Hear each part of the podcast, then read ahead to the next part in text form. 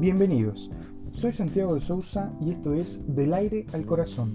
Este espacio nace con la intención de hablar sobre ciertos temas como puede ser qué es querer, qué es la amistad, qué es el miedo y cómo actuamos ante él, esto es muy importante, la sinceridad y cómo afecta en nuestro día a día, así como en nuestras relaciones, y otros temas más que iremos desarrollando a lo largo de este proyecto.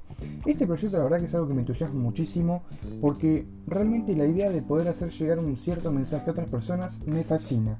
Entonces pensé, bueno, hagámoslo. Por supuesto que todo esto es desde una perspectiva que yo viví, compartí y sentí con diferentes personas, así como conmigo mismo.